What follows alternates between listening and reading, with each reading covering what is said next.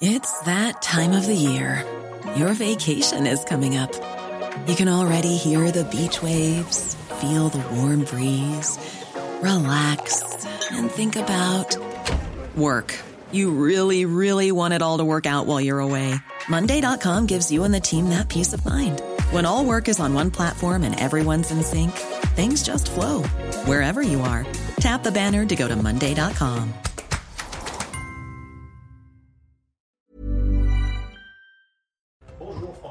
Bonjour. Ministre chargé des relations avec le Parlement, merci d'être avec nous ce matin dans, dans, la matinale de, de, CNews. La France est, euh, est, sidérée, la France est attristée par ce qui s'est passé il y a une semaine à, à Paris, euh, le meurtre de la petite Lola, 12 ans, par une jeune femme euh, algérienne en situation irrégulière, âgée de, de 24 ans. Euh, et vous, que ressentez-vous? Écoutez, aussi un grand bouleversement. Nous avons tous été touchés, bouleversés, choqués, euh, effondrés avec les parents par ce crime terrible horrible euh, qui n'a pas de mots finalement. Et je crois que la meilleure des réponses, dans un premier temps, dans un premier temps seulement, mais dans un premier temps, c'est ce qu'a dit la famille, c'est la dignité et le respect. Vous savez, quand Elisabeth Borne, la Première ministre, ou Éric Dupont-Moretti, euh, le garde des Sceaux, ont appelé à cette dignité, à ce respect, certains qui se sont dépêchés à essayer d'instrumentaliser ce crime ont, crié euh, aux mesures dilatoires, ont crié à la naïveté. C'était simplement ce que l'on disait, ce que la famille a redit hier. Euh, les obsèques ont lieu lundi. C'est un crime tellement terrible que nous devons être dans une attitude de dignité et de respect. Pour autant, euh, la justice, la police et la justice devront faire leur travail. Nous devons connaître exactement ce qui s'est passé. Et nous devons, comme à chaque fois qu'il y a euh, euh, des faits divers ou à chaque fois qu'il y a euh, des choses qui choquent et, qui choquent à juste titre, nous devons en tirer des enseignements pour l'avenir, pour pas que ce type de choses, si on peut, dans la mesure du possible, puisse se reproduire. Et c'est la raison pour laquelle, en ce qui concerne l'immigration, il n'y a aucune naïveté de notre on va, part. On va, on va en parler. Mais... Nous allons avoir des grands débats organisés à l'Assemblée nationale et au Sénat. Il y aura une hmm. loi sur l'immigration au début de l'année prochaine. Mais ne mélangeons pas tout. Mais que la famille ait droit à la sérénité. N'utilisons pas ce drame hmm. à des fins politiciennes. Que la famille ait droit à la sérénité, tout le monde est d'accord. Après, c'est un fait politique également. Euh, Jordan Bardella, le président euh, euh, par intérim du, RN, dit que la, responsabilité du gouvernement est engagée parce que la meurtrière présumée n'aurait pas dû être sur le territoire. Est-ce que l'État a une part de responsabilité dans ce qui s'est passé ou aucune part de responsabilité selon vous? Écoutez, la famille, hier encore, a demandé la dignité et le respect de ce qui s'est passé. Donc je vais rester sur cette ligne, qui n'est pas une ligne de fuite par rapport aux éventuelles responsabilités de X ou de Y, simplement c'est de, de respecter un moment de deuil, un moment de calme et de silence avant les obsèques. Pour autant, le débat politique, M. Euh, Bardella, le Rassemblement national, certains LR pourront continuer de, surfer d'une certaine façon sur ce type euh, de drame à des fins politiciennes. Et pour autant, je le redis, euh, nous avons, et le président de la République, euh, le ministre de l'Intérieur, la Première ministre, le ministre de la Justice sont concentrés pour trouver les voies et moyens pour réduire la délinquance et pour faire en sorte que notre politique de l'immigration, euh, qui sont deux choses différentes, je le rappelle, parce que souvent on a mmh. tendance à mélanger les deux, que cette politique de l'immigration puisse être partagée d'une façon très grande avec les Français, tous les débats, mais aussi que la justice fasse son travail. Mais si la France est attristée, si la France est sidérée, c'est aussi euh, à cause du profil de la meurtrière présumée. Euh, c'est une réalité. Les Français ne comprennent pas que ces OQTF ne soient pas appliqués. Quand eux reçoivent une obligation à payer, ils payent. Mhm. Et c'est pour c'est ça qu'ils ne comprennent pas. Alors là, il s'agissait... On ne peut pas le balayer d'un revers de main en disant. Non, mais je balaye, je balaye rien d'un revers de main. Je respecte simplement la volonté de la famille. Euh, vous sentez, euh, vous parliez de l'immigration, une, colère monter sur le thème de l'immigration en France? De l'immigration illégale, irrégulière, incontrôlée? Écoutez, euh, bien évidemment que c'est un sujet, je vous le dis, on en fait. Hmm. c'est une parmi nos priorités, mais pour autant, ne mélangeons pas tout. Et si vous voulez, ce qui est très, je trouve, choquant, et je veux regarder des mots raisonnables parce que euh, je sais que les Français supportent plus les, politiques qui s'invectivent des uns des autres, se rejettent la responsabilité des uns aux autres. Et moi, je ne vais pas rajouter de, euh, je dirais, de l'indignité à l'indignité. Euh, mais franchement, est-ce qu'on peut, sur ces sujets-là, arrêter d'utiliser les drames terribles de, de familles pour essayer de gagner un peu plus électoralement? Mais essayer de répondre concrètement à ces questions très difficiles, qui est la question de, euh, du renvoi euh, des personnes en situation régulière, qui, est un problème qui se pose à tous les pays du monde et qui se pose à la France comme à euh, d'autres pays européens et qui mérite des réponses, je dirais, opérationnelles, pragmatiques, avec beaucoup de fermeté, mais aussi mmh. d'humanité, pour améliorer cette, cette politique-là. Bien sûr, mais de grâce, respectons la famille et respectons une forme de dignité d'une façon générale dans le débat public. Emmanuel Macron veut un projet de loi sur ce thème, hein, début 2023. je l'ai dit tout à l'heure, oui. Oui, voilà. Euh, on en est où? Ben, euh, il y aura un débat à l'Assemblée nationale et au Sénat, un débat dit euh, article 50-1 de la Constitution, un grand débat. Et ensuite, il y aura un texte de loi en début d'année qui sera présenté en Conseil des ministres et ensuite débattu au long de l'année au Parlement. Oui. Il avait, il avait donné une, une, indication, il en avait parlé devant les préfets d'ailleurs, de, une, idée comme ça. Euh, il veut dispatcher des étrangers dans les petites villes et à la campagne. C'est le président de la République qui l'avait dit lors d'une réunion euh, devant les devant il parlait notamment des, euh, des réfugiés ukrainiens. Oui. mais la, la question. il n'avait pas précisé, il n'avait pas été aussi précis dans mes souvenirs. Et moi, je vous dis ce qu'il en est. en revanche, bien évidemment que nous souhaitons regarder cette question à nouveau, euh, une nouvelle fois, d'une façon très euh, lucide. Euh, très opérationnelle et concrète. Et c'est pour ça qu'il y aura, s'il y a besoin d'améliorer la loi, et nous l'améliorerions, l'améliorons, euh, l'année prochaine. D'accord. C'est une demande de la population. Euh, vous connaissez bien la Seine-et-Marne, par exemple. C'est en oui, j'ai été maire de Coulommiers pendant 10 euh, ans et je suis élu de Seine-et-Marne. quand vous êtes, quand vous promenez comme ça, on vous, on vous questionne sur ces, sur ces problématiques d'immigration. On vous dit tiens, Monsieur le Ministre, maintenant, avant Monsieur le Maire, on aimerait accueillir plus d'immigrés sur nos. Non, mais c'est un des sujets de, de, de, de, sensibilité de nos compatriotes. Oui, il ne faut pas le cacher. Mmh. et il faut le regarder avec beaucoup de lucidité et d'essayer d'apporter des réponses, comme nous essayons d'apporter des réponses à tous les problèmes, euh, les problèmes de pouvoir d'achat, les questions euh, de travail, les questions de sécurité, euh, les questions de santé. Vous savez, en Seine-et-Marne, par exemple, même en région parisienne, les problèmes de désertification médicale.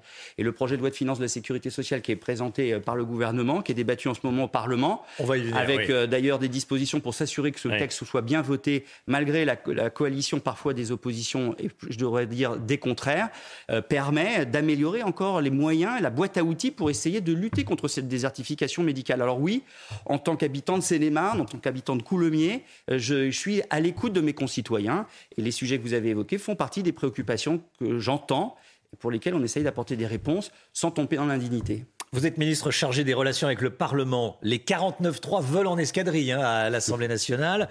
Euh, deux en 48 heures, enfin deux en 24 heures, même deux en deux jours, en, 24 heures. Va falloir s'y habituer. C'est la méthode de, gouvernement? Non, c'est pas la méthode de gouvernement. Euh, il faut comprendre que euh, notre méthode, c'est justement euh, de trouver des compromis, des, des voies de passage pour que alors même que nous avons une majorité, mais une majorité relative, nous puissions faire adopter les textes. Et d'ailleurs, c'est une méthode qui fonctionne. Euh, cet été, nous avons pu voter le projet de loi pouvoir d'achat, nous avons voté le projet de loi finances rectificative qui a permis de doter notre pays d'un certain nombre de protections pour nos compatriotes, notamment face à la crise énergétique et à l'inflation. Euh, nous avons là récemment encore voté euh, un texte à l'Assemblée nationale sur l'assurance chômage, un texte au Sénat sur les moyens donnés au ministère de l'Intérieur.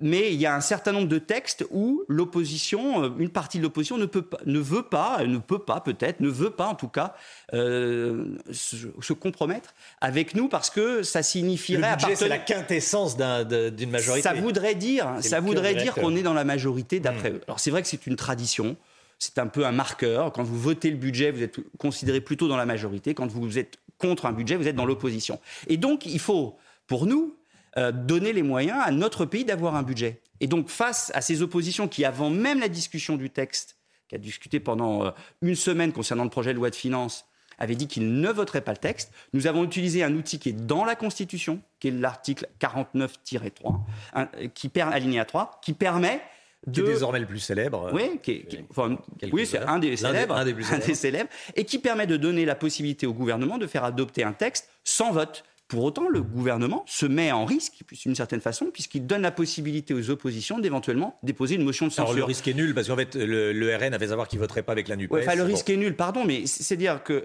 ça veut dire quoi ce risque nul? Ça veut dire que effectivement, les oppositions n'ont pas d'alternative à proposer au pays à mmh. celle que nous proposons, et que c'est simplement sur un certain nombre de textes euh, la coalition des contraires et la coalition des oppositions. Donc nous, on dit, face à nos responsabilités, nous assumons nos responsabilités du débat, une semaine de débat euh, pour le projet de loi de finances et un 49.3 pour voter la partie recette. Il y aura ensuite la, la partie dépenses qui va être débattue.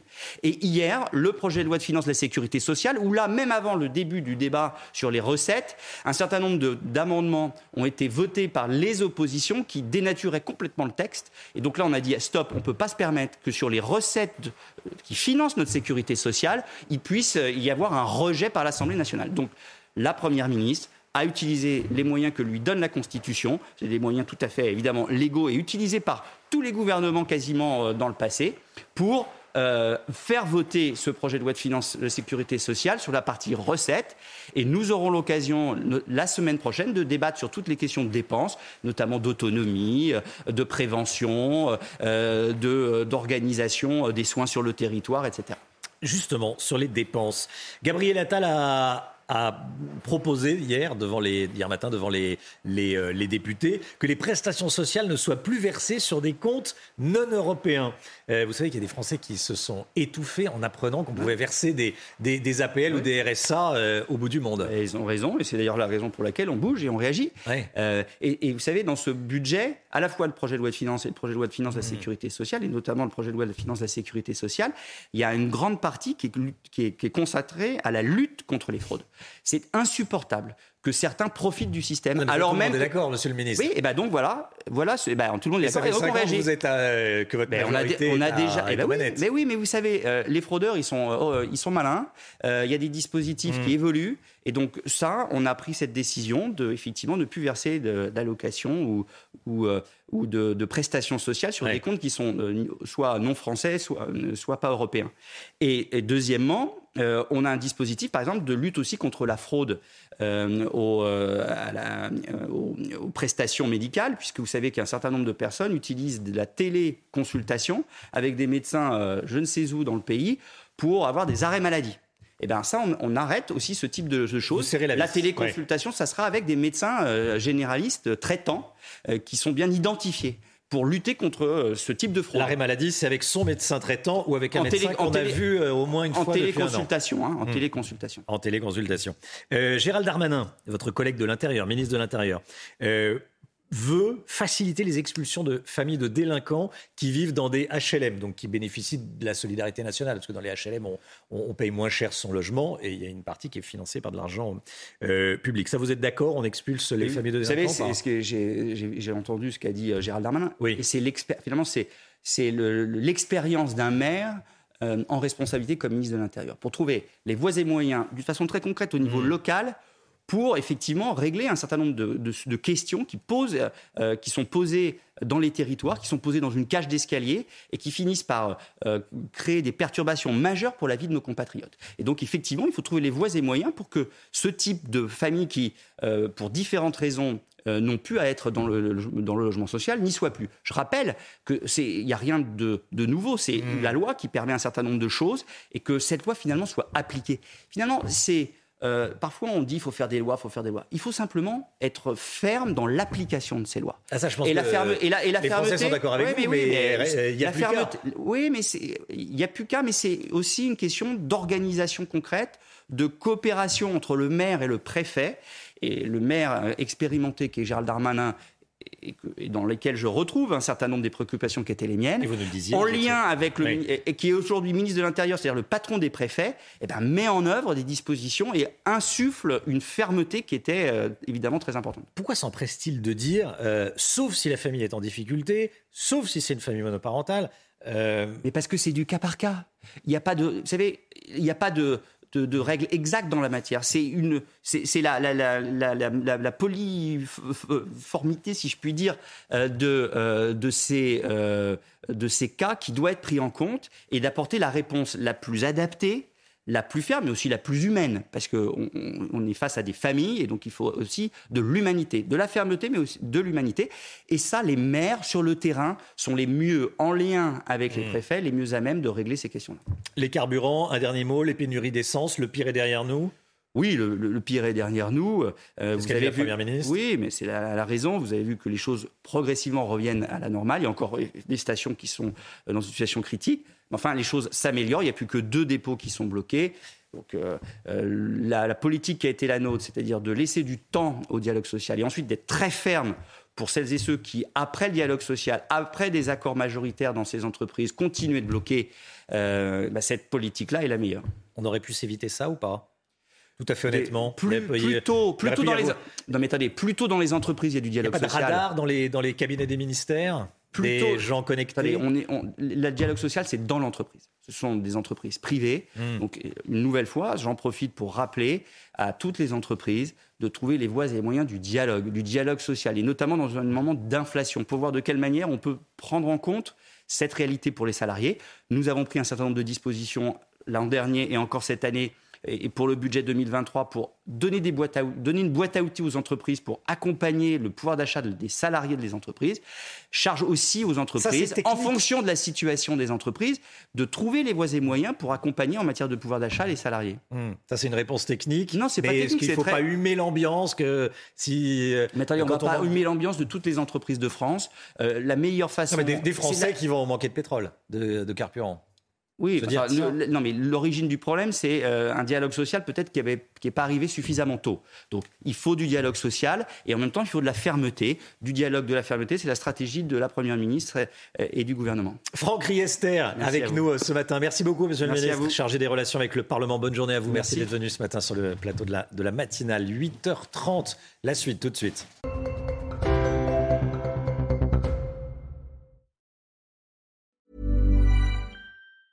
Even when we're on a budget, we still deserve nice things. Quince is a place to scoop up stunning high-end goods for 50 to 80% less than similar brands. They have buttery soft cashmere sweaters starting at $50, luxurious Italian leather bags, and so much more. Plus, Quince only works with factories that use safe, ethical, and responsible manufacturing. Get the high-end goods you'll love without the high price tag with Quince. Go to quince.com/style for free shipping and 365-day returns.